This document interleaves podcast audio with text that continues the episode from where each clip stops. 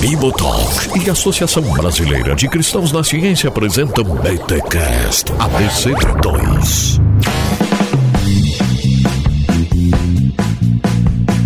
Muito bem, muito bem, muito bem. Começa mais um BT Cash ABC2 de número 30. Olha aí, ABC2 trintando aqui no BT Cash. Eu sou Rodrigo Bibo, estou aqui com o meu amigo Alexander Stoinarefa, welcome. Olá, é muito bom estar aqui. Acho que eu nunca gravei ABC2, né? Então, prazerzaço estar aqui. Olha aí, muito bom. E também ele, que é representante da ABC2 aqui em bibotalk.com, Marcelo Cabral. Fala, Bibo. Fala, meu amigo Alex. Muito bom estar aqui com vocês para trocar ideia. Olha aí, o Marcelo já foi vacinado, hein? Olha aí as vantagens de ser professor. Ser professor tem que ter uma vantagem nessa vida. Alguma, que... cara. Alguma. Não é Brasil... é salarial, não é satisfação pessoal, é a vacina agora. Muito bom. Parabéns, Marcelo, por ter recebido a primeira dose e estar vivo, né? Estar vivo. Mas ainda vai Amém. continuar usando máscara, se cuidando. Que o pessoal acha que vai receber a vacina e já vai pro aglomero. Galera, ah, vigia. Não é isso, não. Que isso?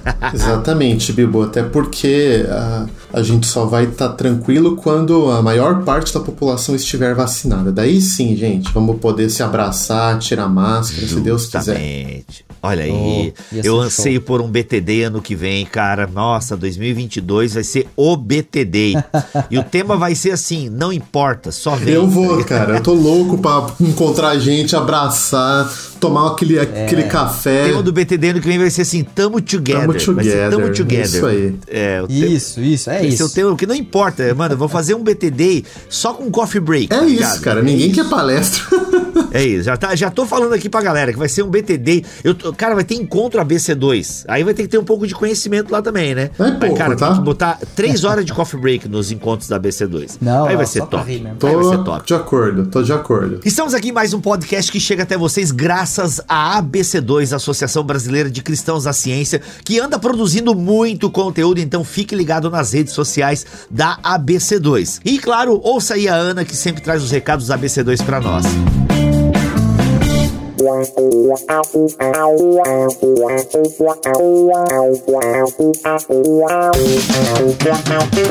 Ei, Bibo, que bom que hoje o Bibotalk fala sobre conhecimento. Depois da semana Penso Logo Não Sei, uma semana sobre epistemologia, promovida pela ABC2, essa conversa só vem contribuir para que a gente possa prosseguir a jornada pelo conhecimento, a fim de que nos tornemos quem Deus nos chamou para ser. Se você não sabe do que eu estou falando, acesse o site da BC2 e visite a página da semana Penso, Logo Não Sei e desfrute de um conteúdo selecionado e incrível. Falando sobre conhecimento, estão abertas as inscrições para a segunda edição do curso FVI Fundamentos da Vida Intelectual. Este curso não apenas oferece os conteúdos teóricos sobre o que é a vida intelectual, mas ele introduz os alunos nas práticas que constituem e que nutrem a vida da mente. O curso é coordenado pelos mestres Guilherme de Carvalho, Igor Miguel, Marcelo Cabral, Rodolfo Amorim e Vanessa Belmonte, além da participação de muitos outros professores professores. O curso começa no dia 2 de agosto e a duração é de quatro meses. O valor do curso se divide em três lotes com diferentes preços. Mas atenção! Aproveite o primeiro lote que te dá a oportunidade de pagar um valor com um super desconto. Mas corre, corre que o primeiro lote fica aberto somente até o dia 27 de junho. Aprenda a aprender. Faça parte da segunda turma do curso de Fundamentos da Vida Intelectual, um curso da Academia ABC2. E tem mais! A ABC2 e a Thomas Nelson Brasil está lançando mais um livro da coleção Fé, Ciência e Cultura. O livro Expandindo a Vida Cristã, uma cognição estendida fortalece a vida da igreja. Aproveite o preço promocional da pré-venda e acesse a loja da ABC2. Garanta já o seu. Não deixe faltar esse livro em sua coleção. Como você sabe, a ABC2 não para. Então, não deixe de nos seguir em nossas redes sociais e fique por dentro dos eventos, informações do Destaque ABC2, vídeos, textos, Nota Mundo, podcasts, grupos de estudos e outros conteúdos escolhidos para você que sabe que o caminho do conhecimento, do aprendizado e da sabedoria não é fácil e nem curto. Grandes são as obras do Senhor, dignas de estudo para quem as ama. Salmos 111, 2.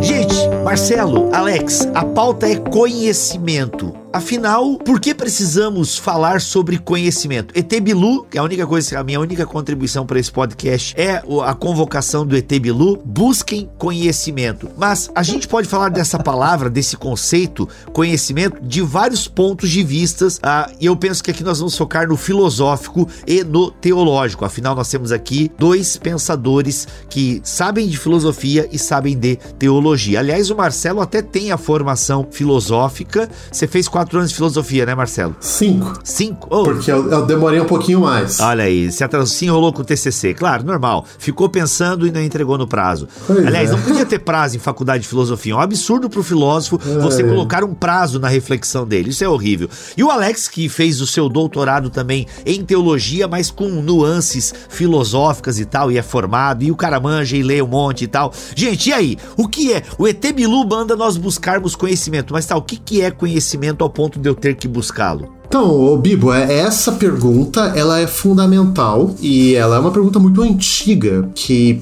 pensadores desde a Grécia antiga, desde os pensadores hebreus, a gente encontra isso na Bíblia e de outras culturas eles se debruçam para tentar entender o que é conhecimento. E como a gente vai conversar ainda hoje, esse é um problema que nós estamos enfrentando como sociedade, como cultura e como igreja. Às vezes a gente descarta ou deixa para lá essas perguntas, ah, como muito genéricas ou muito filosóficas como se fosse bobagem, né? Esse pessoal gosta de discutir temas difíceis, mas eu espero que ao longo da nossa conversa hoje, quem está acompanhando a gente, ouvindo o podcast, possa compreender como a busca pelo conhecimento, as dinâmicas sociais, né, de como a gente adquire e compartilha conhecimento se tornou um dos grandes problemas do mundo hoje e da igreja hoje. Mas eu falei da Bíblia, né? Pensa, eu gosto de lembrar o pessoal de que a própria Bíblia, ela talvez seja estruturada em torno de dois grandes eventos de conhecimento. Pegue lá, por exemplo, logo no começo em Gênesis, né? há o mandamento ou pelo menos a ordem para que os nossos primeiros pais, Adão e Eva, não comessem de um fruto. Qual fruto? Do conhecimento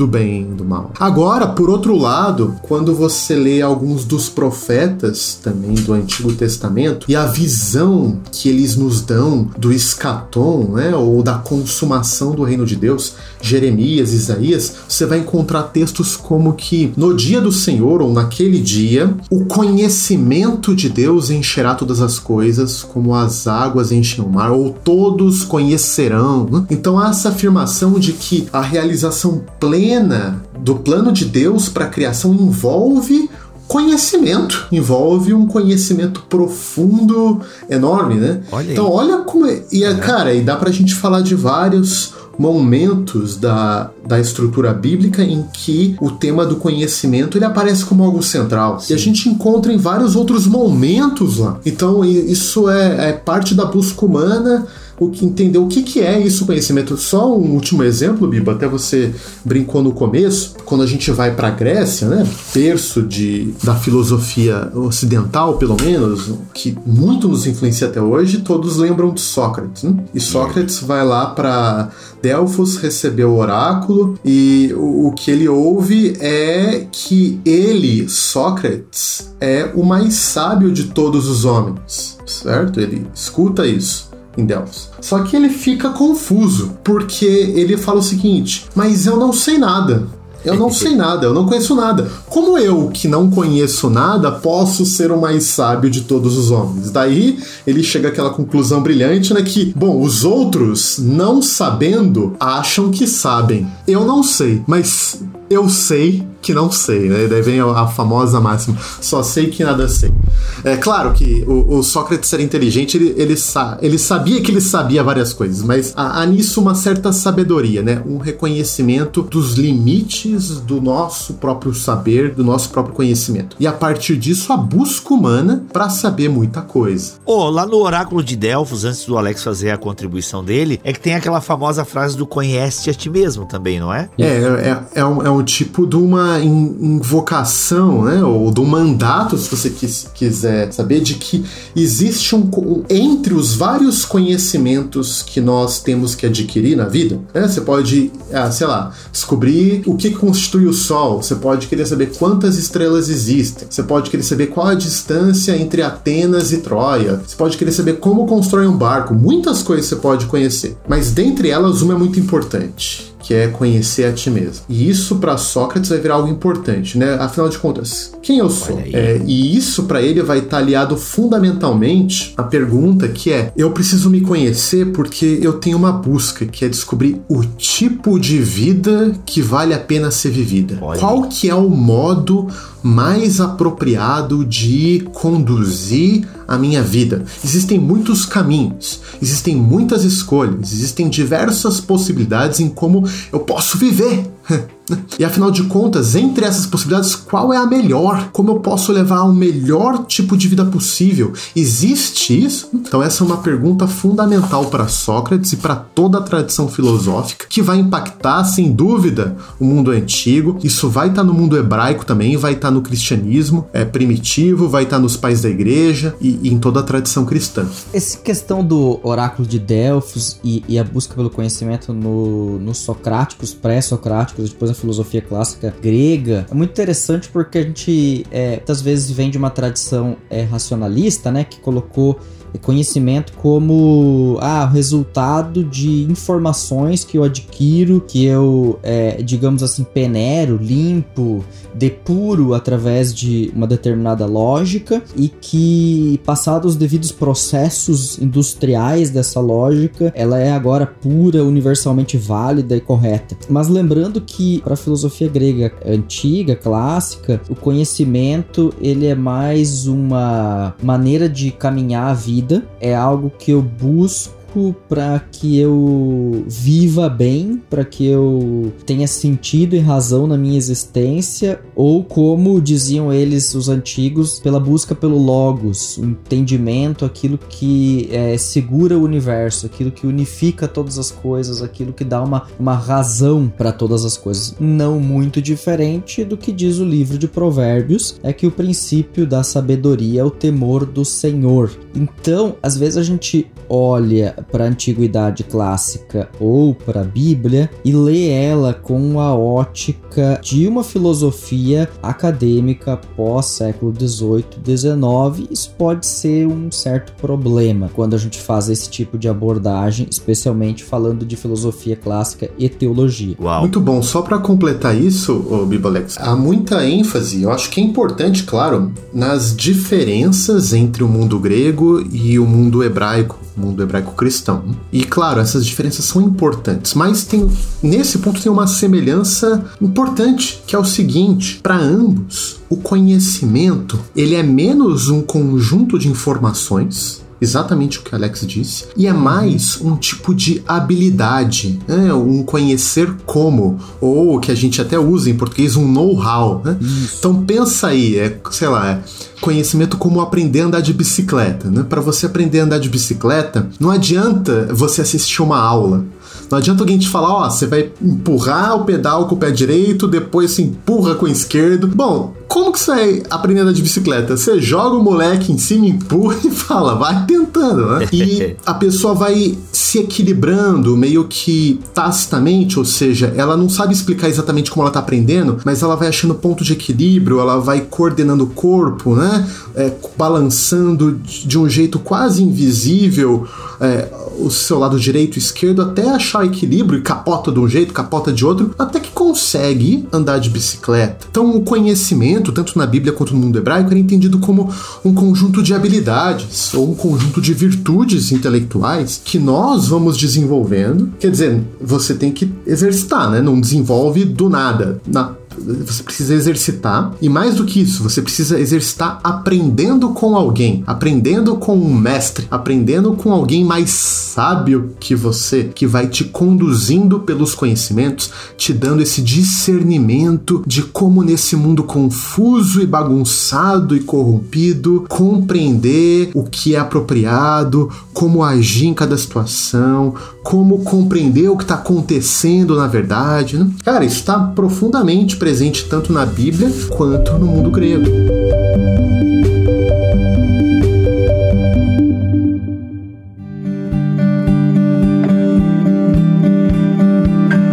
Ô, gente, então tá, ficou bem clara essa ideia de que conhecimento é muito mais do que informação, né? É uma mescla de, de coisas, né? De informação, de virtude, de prática. E realmente aqui, mundo, o mundo grego, ele se assemelha bastante a, ao mundo hebraico, por assim dizer. Muito interessante. Agora, alguém, acho que o Marcelo comentou de o temor do Senhor é o princípio do saber, né? E a fonte da sabedoria? Aqui a gente tem divergências, né? Onde está a fonte do conhecimento de acordo com a filosofia grega e a fonte do conhecimento do ponto de vista veterotestamentário? E aí tem uma briga homérica, né? Vou deixar o Marcelinho falar de filosofia primeiro.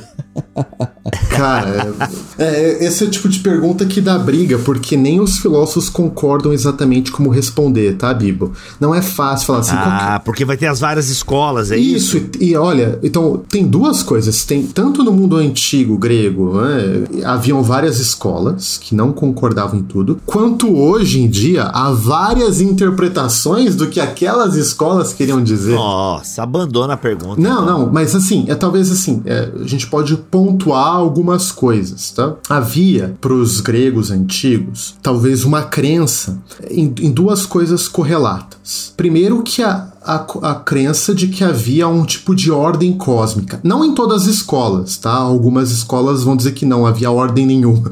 É, mas a maioria, talvez, das escolas antigas acreditava que existia algum tipo de é, ordem é, no universo. Ou que a gente. Logos? Algumas escolas né, vão, vão dizer que o princípio por trás dessa ordem era um logos, uma razão. Outras vão encontrar esse princípio em outro termo, outra propriedade. Mas, por exemplo, o próprio Aristóteles vai remeter em última instância a fonte de ordem a Deus, o que é chamado, né, o primeiro motor, o movedor imóvel, aquele que causa o movimento de todas as coisas, sejam nos céus ou na terra. Ele mesmo não é movido por nada, mas ele move todas as coisas. Agora, é, de um lado, então, as escolas podem divergir no que é o princípio ordenador, mas há algum tipo de ordem. E por outro lado, existe no ser humano um conjunto de capacidades de apreender a realidade. Aprender, de conhecer o mundo. De novo, não são capacidades que se desenvolvem sozinhas, elas precisam de treino, de prática, de mestres que te direcionem nesse processo, né? talvez de alguém que busque a sabedoria e você vai se tornar um também um buscador pela filosofia. Em outras palavras, vai se tornar um filósofo. alguém que ama e quer se tornar amigo da sabedoria, quer buscar. Mas há uma correspondência, você vê? Há no mundo uma certa realidade, uma, uma certa ordem, algo que a gente pode aprender. E há no ser humano um conjunto de capacidades potenciais para aprender essas coisas. E claro, né, para desenvolver sociedades, etc. E é um processo aí que nós, cada ser humano, pode ou não pode executar. É claro, tem várias problematizações nisso, tá, Bibo? Eu tô apresentando uma visão extremamente simplificada aqui. Resumida sim, e simplificada. Sim. É claro, Legal. se eu tivesse numa mesa de filosofia, eu tá apanhando aqui pelo meu, pelo meu simplismo. Não, mas daí, é, aqui tem que ser simples mesmo pra galera, pelo menos, entender o princípio da, da discussão. Legal. Agora, quando a gente olha pra escritura, há algumas coisas similares também. Então, uh, há, há também uma crença que os seres humanos são capazes de aprender várias coisas. Mas eu acho que tem uma ênfase muito importante, que é o seguinte: que todo o aprendizado de coisas importantes, pelo menos, elas só são realizadas quando nós ouvimos e somos guiados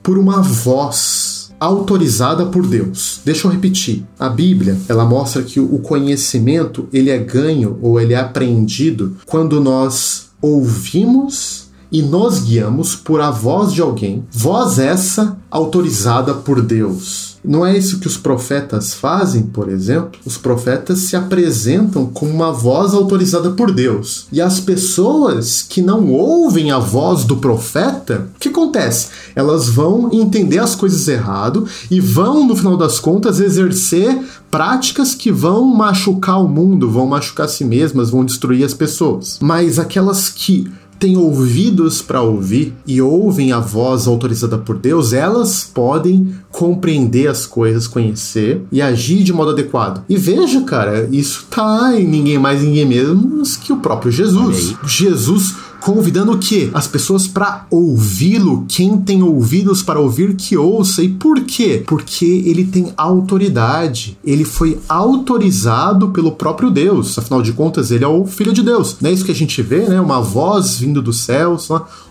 as nuvens se abrindo, falando: Este é meu filho amado em quem tem prazer, né? Então, assim, uma voz do céu reautorizando ele com uma voz, e ele vai pelas vilas da Galileia falando para as pessoas uma série de coisas, como elas têm que conduzir a vida, o que elas têm que reformar na sua imaginação, o que elas têm que compreender sobre o que Deus está realizando, e elas só vão conhecer essas coisas se elas ouvirem o que Jesus está dizendo e guiarem suas vidas a partir daquilo que Jesus está falando. É aquilo que o Drew Johnson fala de conhecimento ritual, ou seja, eu tenho que ouvir a voz apropriada e eu tenho que ritualizar, eu tenho que conduzir, eu tenho que efetivar a minha vida de acordo com aquilo que a voz autorizada está me comandando.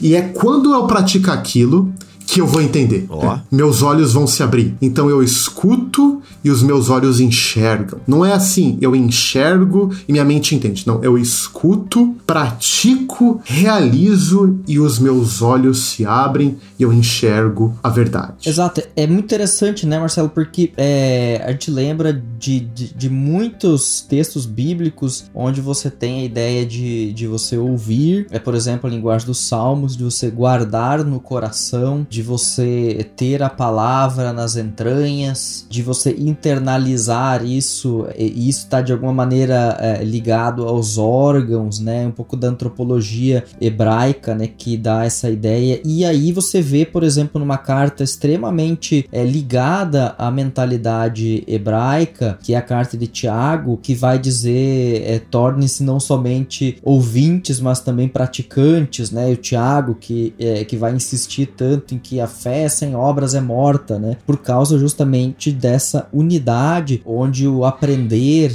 é, o adquirir conhecimento é, não é apenas uma faculdade mental, né? Separada de uma faculdade prática. Isso porque é, a gente olha para a escritura com as diferenciações das categorias de Aristóteles, querendo separar entre teoria e prática, e aí a gente acaba fazendo isso na teologia, né? Querendo chamar uma coisa de ortodoxia, outra de ortopraxia, e, e isso é meio estranho pro conteúdo bíblico que enxerga essas coisas como uma unidade. Não existe conhecimento que é, não abarca todo o corpo, né? O corpo humano aprende, né? A gente aprende com a mente, mas aprende com o nosso corpo, com, é, com a nossa vivência, com a nossa experiência. Por isso esse conhecimento ritual é tão interessante, né? Você aprende enquanto você caminha, você aprende enquanto você você é, trabalha, você aprende enquanto você deita, né? Essa, essa linguagem ritual ela é muito importante para a gente é, relembrar que não se trata apenas de uma questão intelectual. O intelectual é muito importante, ele não é negado, ele é sempre de novo ressaltado, mas ele é um conhecimento que abarca toda a vivência do ser humano e por isso se reflete também em toda a vivência. Por isso que a prática sexual, por exemplo, exemplo, tá na, no, no, assunto do apóstolo Paulo, por exemplo. Que poderia simplesmente dizer é uma questão intelectual, não tem nada a ver, prática sexual não tem nada a ver, é questão intelectual. E era isso que boa parte do gnosticismo ia, ia tematizar. A questão intelectual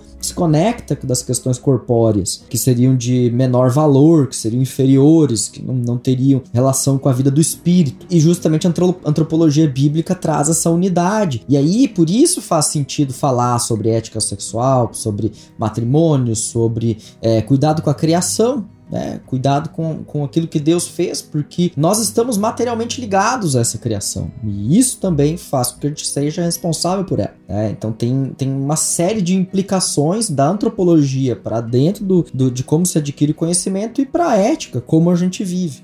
Olha aí, dá para desenrolar isso daí? Profundo isso aí? Dá, dá para desenrolar. Por exemplo, vou usar aqui o exemplo que eu pego na minha, na minha, minha tese de doutorado sobre, sobre Lutero. É sobre aquela bala House? Tu cita House, não cita? House? Quem House? Tu não cita House na tua tela? Ah, Rawls. Pô, a piada Nossa, é muito ruim. Rawls, Rawls. Não, para, Rawls. para. Nem, nem coloca essa, Tuller. Porque foi muito ruim. John Ross, não, coloca Não, ah, pra vou- gente rir do bico Poxa, em que público. piada ruim. Tuller, deixa aí. Deixa aí, eu sou da BC2, eu tô falando, pode deixar. Caraca. Ah, a gente precisa rir do Achei que tu ia falar do Rawls. Rawls. Mas vai lá, fala de Lutero.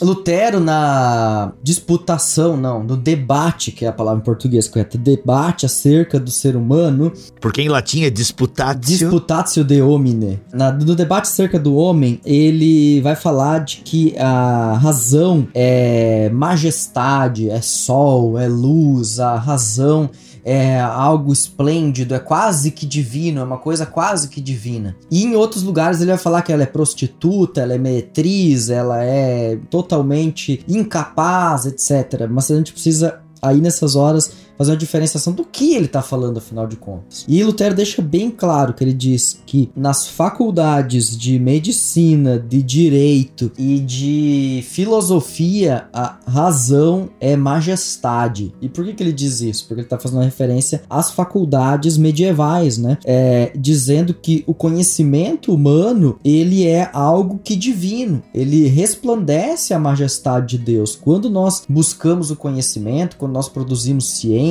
quando nós buscamos organizar a nossa sociedade, construir cultura, fazer promover a cultura e também a ética e também o bem, nós produzimos algo que divino, porque é isso que é por isso que Deus nos deu essa faculdade, essa faculdade racional, né? Essa capacidade. E aí ele vai dizer que Deus coloca no ser humano é, a capacidade de produzir leis e, e produzir regulamentos e produzir formas de organização. E mesmo para povos não cristãos, ele vai dizer que eles também buscam o bem para os seus. E isso mostra que isso é algo que Deus deu a toda a humanidade indistintamente. Então, muito interessante articulação do Lutero para demonstrar que toda a ciência é algo que foi da vontade de Deus, todo conhecimento humano é da vontade de Deus, é um presente, é uma dádiva de Deus, e a finalidade desse conhecimento é que ele promova o bem, que ele promova a paz e que ele redunde em bênção para toda a criação. E assim toda a criação seja sustentada e seja cuidada, seja governada. Assim Deus governa,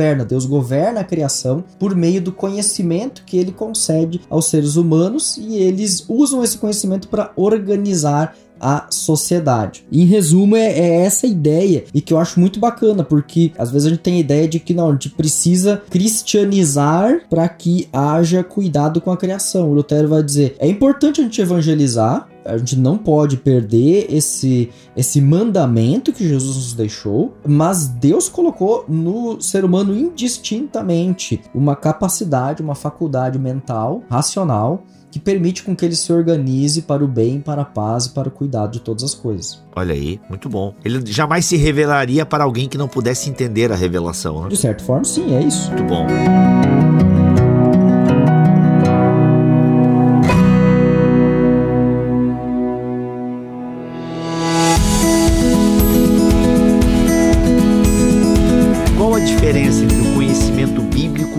Conhecimento científico? Se é que a gente pode fazer essa distinção. Nossa, cara, é pois é, deixa eu só eu fazer uma aplicação aqui que eu acho que nos ajuda a até fazer essas distinções e entender um pouco o que está em jogo, né? Tem algo, viu, Bibo, do da forma como que a Bíblia lida com conhecimento, que lembra bastante como a ciência lida com conhecimento. Veja, pessoal, isso não quer dizer que conhecimento religioso, conhecimento de Deus é igual ao conhecimento de fatos científicos. Não, não é isso. Mas estou falando sobre o processo de conhecer. Pelo seguinte, bom, uma das crises enormes que a gente vive hoje é a tal da crise dos experts, ou a crise em quem confiar. Quanta de notícia que o povo tem aí, Essa, que crise? Eu não, não tô entendendo. Na, na minha bolha não tem Não. crise. Se o cara tem bastante seguidor, ele é ele é influência em tudo Sim. quanto é assunto. Pois é, cara. Vacina, os influencers manjam. Política, os influencers manjam. Maquiagem? Os influencers com certeza manjam. Qual carro eu devo comprar? Os influencers. Então, acho que essa aí não tem crise nenhuma, cara. Ah, hoje em dia, o conhecimento é medido pelo tom, de- pelo tanto de seguidores que você consegue acarretar nas suas redes sociais. Cara, então pronto. Então você deu uma metáfora melhor do que eu tava pensando aqui, porque a gente vive então duas crises, não uma, tá? Uma crise é uma confusão de informações. Isso daí, tem informações de todos os lados. E a segunda crise é quem eu considero sábio, ou para usar o termo do momento, quem eu considero o expert que vai direcionar as minhas decisões que vai direcionar aquilo que eu vou considerar conhecimento ou não. Agora veja, se eu confio num, num, num, num Zé Mané qualquer aí, só porque o cara tem zilhões de seguidores, como autoridade para tudo, isso é um problema bíblico escancarado. Porque o, como que o processo bíblico se dá de conhecer? Bom, eu tenho que me aliar ao mestre, ao sábio apropriado, certo? Ouvir dele, aprender com ele, assim como um artesão aprende com seu mestre, no conhecimento eu aprendo, eu escuto, eu desenvolvo junto com o mestre adequado, a voz autorizada adequada. E vou ritualizando, vou pondo em prática e assim eu vou aprendendo, vou conhecendo apropriadamente. Mas e se em vez de eu me aproximar, ouvir a voz adequada, eu der ouvidos à voz errada, à voz não autorizada, a voz que se finge de expert, mas na verdade é um enganador? O que que acontece se eu fizer isso? Pode dar ruim, né? Cara, dá ruim. Tanto dá ruim porque é esse o problema primordial em Gênesis. Cara, o problema não é o pessoal falar, será que era uma maçã? Será que fruta que era? Meu irmão, minha irmã, o problema não era a cor da fruta. O problema era a voz que guiou aquele processo. verdade. Quem que foi a voz? A cobra, a serpente? Era uma voz autorizada por Deus? Não, Não. não era. Né? Pe- Pelo contrário, não tinha nenhuma autoridade para fazer, para guiar o homem e a mulher num processo de conhecer o bem e o mal. Mas ela foi lá, como uma mentirosa, uma enganadora, né, etc. Foi conduzido exatamente. Ela fala alguma coisa, as pessoas, a Eva e Adão escutam, eles ritualizam, pegam a maçã, morde, comem, engolem. E o que acontece com os olhos deles? Se abrem. Enxergam, se abrem, mas se abrem, daí eu não, não gerando um conhecimento genuíno, mas gerando um conhecimento corrompido que vai estragar a relação deles uns com os outros, com a terra e com Deus. Então, Bibo, hoje em dia, tá? Século 21, 2021, 2022, quando alguém, para tomar as decisões importantes da vida, escuta uma voz que não é apropriada, um pseudo-expert, que pode, né, ter uma, uma boa retórica, pode ter muitos influenciadores, pode é, ser boa pinta, é, ser bonitão, bonitona, etc. Ou ter qualquer tipo de qualidade que atraia o ouvido das pessoas, mas não é uma voz sábia de verdade, não é alguém autorizado para falar naquele sentido. E a pessoa se guia por aquilo, escuta, obedece ou ritualiza ou exerce as suas atividades guiando-se por aquela voz, não tem como dar certo. Isso vai dar ruim. Vai dar ruim em muitos sentidos. É isso que a gente tem assistido. Agora, só para pegar um último paralelo, o próprio Drew Johnson, que é um erudito em Antigo Testamento, conhece muito, ele fala o seguinte: olha, a ciência, ela mais ou menos tenta seguir esse padrão bíblico nesse sentido. Por quê? Como que você aprende uma coisa na ciência? Quer ser um químico? Quer ser um físico? Você entra num instituto bom, você vai ter um mestre, os professores, que vão te ensinar várias coisas, mas não basta você só ouvir ele falando. Você vai para o laboratório, você vai aprender a manejar os instrumentos. E aprender a manejar os instrumentos pode ser um microscópio, pode ser componentes químicos, pode ser um telescópio,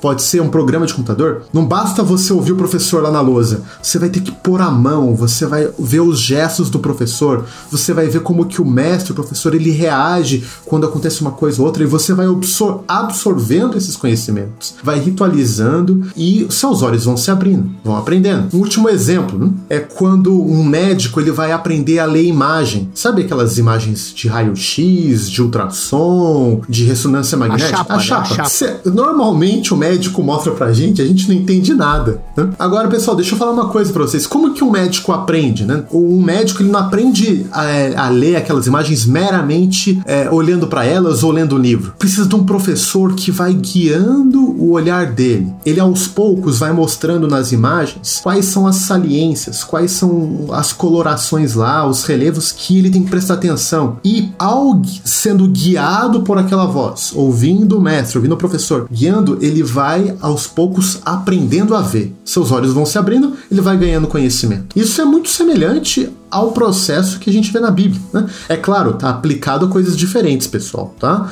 Talvez a Bíblia está falando mais ao nosso conhecimento moral e conhecimento de Deus, e a ciência aplica isso ao conhecimento de fatos científicos, do, da natureza, etc. Mas o processo é semelhante. Isso é muito cabuloso, muito interessante para a gente observar. Ah, o próprio Espírito Santo é colocado na figura de pedagogos, né? Não sei se o grego é dessa forma, mas eu lembro alguma coisa nesse sentido. O Espírito Santo como pedagogo, Paulo vai colocar, né? Cara, e, exatamente, né? E como que nós aprendemos a andar pelo Espírito? Não basta eu ler a Bíblia, tá? Não basta eu ler livro de teologia, não basta eu ouvir a pregação. Eu tenho que andar com o Espírito. Essa é a metáfora que Paulo usa em Gálatas, usa em Efésios. Eu tenho que praticar os frutos do Espírito, eu tenho que caminhar como Jesus caminhava. O Espírito vai me informando e assim eu vou discernindo o caminho do Espírito, eu vou aprendendo ao passo que eu vou caminhando com o Espírito. Então veja, no domínio dos fatos científicos, se eu ouço, se eu escuto a voz errada, eu vou caminhando com ela, vou ritualizando conforme ela me ensina, eu vou aprender errado. E o problema é que no final eu vou achar que isso é conhecimento, eu vou ter certeza. Mas por que, que as pessoas acreditam tanto que é conhecimento mesmo que seja pseudociência? Porque é um processo, gente, não é uma coisa da noite pro dia. Ela vai ouvindo, ela vai se encantando, ela vai se seduzindo, ela vai abraçando e ritualizando e aquilo vai se tornando parte dela. Então, o conhecimento que ela acha que é científico é um falso conhecimento que vai causar estragos na vida dela e talvez na sociedade. Do mesmo modo que uma pessoa que não anda pelo espírito, mas vai ouvindo outras vozes, outros espíritos, né? Vai negligenciando os frutos do espírito, em vez de andar em amor, anda em ódio, em vez de andar em pureza, anda que nem um safado maluco, em vez de ser fiel às suas relações, trai todo mundo, em vez de buscar Deus de todo o coração, busca o próprio umbigo. Essa pessoa vai aos poucos sedimentando isso no seu caráter e os seus conhecimentos, corrompendo ela mesma e as comunidades nas quais ela vive. Marcelo, é, eu achei muito legal essa tua fala porque me lembrou de uma questão que é, esse, o conhecimento ele acontece muito nas relações, né? Eu sei, por exemplo, muita coisa é, que eu aprendi, vou falar de mim mesmo, assim, é, é, aconteceu porque eu estou em determinado grupo com determinadas pessoas e você é, recebe é, e anda com elas e, e, e, começa a dividir algumas coisas. Não quer dizer que você concorda com tudo. Tem aquela ideia assim bem é, bem chavão assim de diga-me com quem andas e te direi quem és, como se a gente fosse uma espécie de massa que simplesmente se adapta, né? Mas é inegável que a gente é, aprende nos relacionamentos, né? Então a gente aprende no relacionamento com Deus. Não é à toa que o verbo hebraico para conhecimento é o mesmo mesmo verbo para relação sexual íntima, né? Então a gente tem aí algo que pressupõe um relacionamento, que pressupõe uma intimidade e a gente vai construindo isso. E, você vê é, é a galera que, que acredita em, em fake news não é porque o argumento lógico fez mais sentido e a pessoa antes não acreditava e num estalo ela passou a ser convencida daquilo. Mas é um, é um processo, é, um, é, é algo assim como um conta-gotas que vai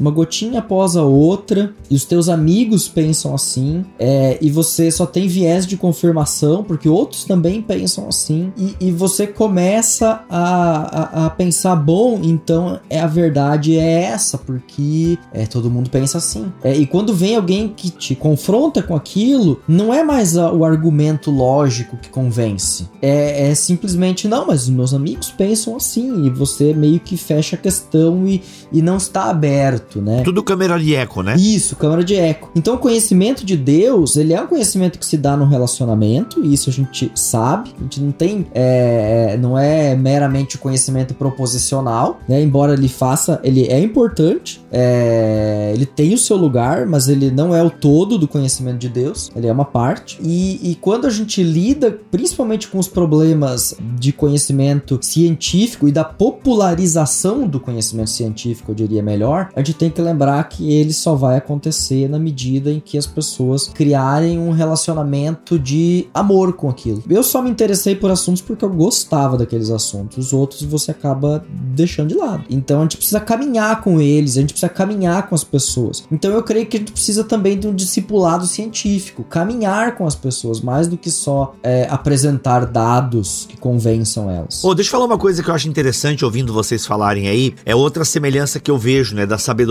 bíblica com a sabedoria científica. Provérbios 11 e 14. Não havendo sábios conselhos, o povo cai, mas na multidão de conselhos há segurança. Aqui eu lembro do consenso científico, porque nunca se discutiu tanto ciência é, de forma leiga e eu acho isso maravilhoso que as pessoas atentaram para o mundo da ciência e, e, a produção de vacinas e ou o, o, o, tal do tratamento precoce por aí e por aí vai, né? Ou seja, a, nunca a questão da segurança científica, do consenso científico esteve acho que tão em alta no mundo, pelo menos eu não lembro, né? Eu, eu não sei, mas é a, tá todo mundo agora discutindo. O brasileiro inclusive está escolhendo que vacina ele quer tomar, com base num conhecimento que sabe se lá da onde, mas ele tá escolhendo. Né? Tem até alguns memes que, se, que são até engraçados. Aliás, é muito trágico, mas eles acabam sendo engraçados. Que mostra assim o cara cheirando um vinho e aí a legenda brasileiro escolhendo a sua vacina e tal. É como se ele fosse um sommelier de vacina. Mas muito se discute agora a questão da ciência e tal. Não, porque isso não é científico. Né? Por exemplo, a galera que defende o tratamento precoce, ele vai lá citar dois, três artigos, é, cinco professores de não sei da onde e tal. Não, isso aqui é científico também. Olha aqui o professor formado em Harvard, que não sei o que, que botou ozônio lá, né, na cloaca, não sei o que, não sei o que lá. A gente tá discutindo isso aí. É o, ah, não, querem ciência? Então toma a ciência aí para vocês. E cara, não, olha só como já a ideia da sabedoria bíblica, né? Ou seja, o consenso, a, a multidão de conselhos. Isso eu acho que é muito parecido com a ideia do consenso científico. Não sei se falei uma bela de uma bobagem, se falei, me corrijam. Se falei algo muito legal, dá o seu like. Brincadeira. Eu achei legal, Bibo. Se é bobagem ou não, não sei, mas eu achei legal. Foi massa, né? Então é assim que as fake news elas, elas ganham força, porque é legal. é, tem o consenso, tem o, dis, o dissenso, tem lugar, né? Não é que o consenso não, não, não, não exista, ou não exista o dissenso, uma voz dissonante. Pega aí, por exemplo, a questão de. É, é, tem um, um, pesquisador, um astrofísico norte-americano, que acredita e ele tem uma teoria de que haveria certo asteroide lá, seria possivelmente uma nave espacial extraterrestre se aproximando. 99,9% dos outros astrofísicos acham que não. Mas aquele camarada específico é muito importante. Ele tem um nome e ele acha que é isso. Olha aí. Então você poderia dizer, não, mas tem esse cara aqui. Ele pode ter razão? Poderia, talvez. Não sabe? Existe uma chance dele ter razão? Tem, mas há uma probabilidade muito maior de que não tenha razão do que de ter Alex, razão. Alex, o Alex, coincidentemente, Alex, desculpa te interromper, mas afinal tu é meu amigo, dane-se, te interrompo mesmo. Cara, tu falou isso, eu acabei de ler aqui o Instagram, aqui ó, relatório sobre OVNIs entregue ao Congresso dos Estados Unidos e expõe preocupação. Olha aí, ó, o membro do Comitê da Inteligência da Câmara dos Estados Unidos receberam um relatório secreto. E, cara, tá aqui, é no perfil da CNN, tá? Não é o maluco da conspiração, não. Cara, e, e é interessante, cara. Você pega, tem um canal do. É, acho que é o Space Today, se eu não me engano. Muito bom. Uhum. E o cara fala uns negócios muito interessantes, assim, ele coloca esses contrapontos todos ali para você entender como é que esse assunto tá sendo tratado no meio científico, né? E às vezes a gente fica com isso assim, nossa, então é verdade, tem ET escondido na área 51 tal. Não, peraí. bora lá, bora lá. Teve um evento até ano passado, né? O ano retrasado de invasão. Mas foi bem legal, disse que a galera foi bem na zoeira mesmo. então, assim, tipo, pera, calma. Existe uma pesquisa científica séria sobre o assunto, existe alguns dissensos, mas existe existe sim um grande consenso de que existe uma probabilidade. E aí a gente precisa. A gente, muita gente não estudou probabilidade. É muito importante você estudar como funciona probabilidade, tá? Isso é muito importante para você entender como funciona a argumentação científica, tá? Isso. Deixa eu dar uma sugestão muito boa pro pessoal que tá ouvindo a gente, para isso não ficar tão vago, né? A gente teve uma semana eh, recentemente na BC2 que foi a semana do conhecimento com o título Penso logo não sei. Até foi uma brincadeira, obviamente, com a frase de Descartes, penso logo existo. Brincadeira é que quando a gente pensa bastante, a gente percebe o quão limitado é o nosso conhecimento. Mas tem uma página no site da BC2 inteira sobre essa semana com vários textos muito legais que a gente publicou sobre vários desses assuntos, explorando o que é conhecimento bíblico, conhecimento científico, falando também sobre essa questão de como que eu diagnostico dentro da cultura contemporânea quem são as vozes boas para a gente se guiar, né? Quem são os experts? Agora, só recuperando o que vocês falaram aqui da comunidade, gente, uma das coisas mais fundamentais do conhecimento é que ele é um empreendimento coletivo. Em quase todas as áreas. Vocês falaram, né, como que a próprio conhecimento que a gente aprende e desenvolve de Deus é um conhecimento que a gente se dá dentro da família da fé, se dá ao participar de uma comunidade, da igreja. Ninguém aprende sobre Deus sozinho numa torre de marfim lendo. É na relação de adoração junto com outros irmãos e irmãs, servindo a Deus, servindo os nossos irmãos e irmãs irmãs, servindo aqueles em necessidade, é, na prática da missão, que a gente conhece a Deus. E para fazer o paralelo que você usou, Bibo, uma das coisas fantásticas e muito positivas do que a gente chama da ciência é que ela também é coletiva. E vocês falaram algo muito bom, porque sempre vão ter vozes dissonantes, etc., mas a, o caráter coletivo da ciência acaba anulando ou corrigindo os desvios que uma voz ou outra possam ter. Por isso, pessoal, fundamental, tá? Uma marca da pessoa sábia é aquela que não vai guiar suas decisões, opiniões científicas porque um ou outro falou no YouTube ou porque chegou o vídeo de um ou outro no YouTube, no celular, no WhatsApp para mim. Não, mas eu vou procurar, bom, quais são as fontes autorizadas científicas? Quais são os jornais mais importantes, quais são as universidades mais importantes, que não, não, não, elas não falam de uma voz só, mas tem várias vozes dissidentes lá que geram alguns consensos, algumas direções para a gente aprender e pensar juntos como sociedade. Isso é importante, né? isso é fundamental para a gente aprender a se guiar como sociedade. Olha aí, muito bom. Gente, é isso. A gente poderia falar muito mais sobre conhecimento, afinal, tem é, o campo da epistemologia aí também é grande demais. Quero indicar aqui, galera, um podcast que eu já gravei com o Igor Miguel, a Escola do Messias. Tá lá em BT, é o BTcast 399, se não me falha a memória. E o Igor lançou o livro A Escola do Messias, Fundamentos Bíblico-Canônicos para a Vida Intelectual Cristã.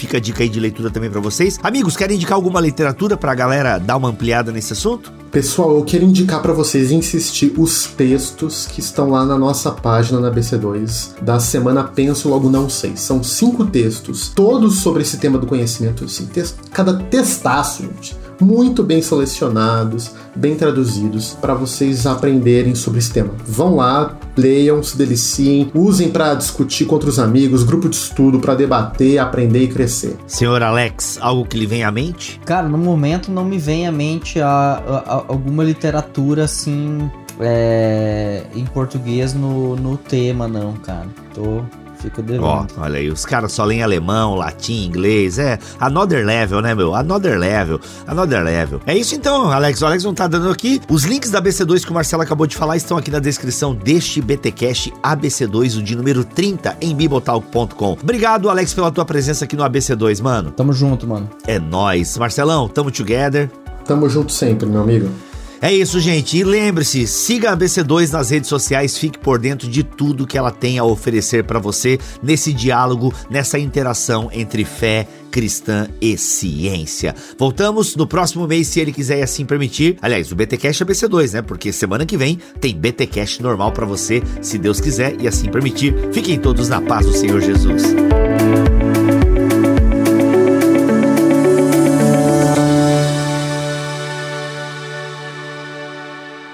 Este podcast foi editado por Tuller Bibotalk Produções.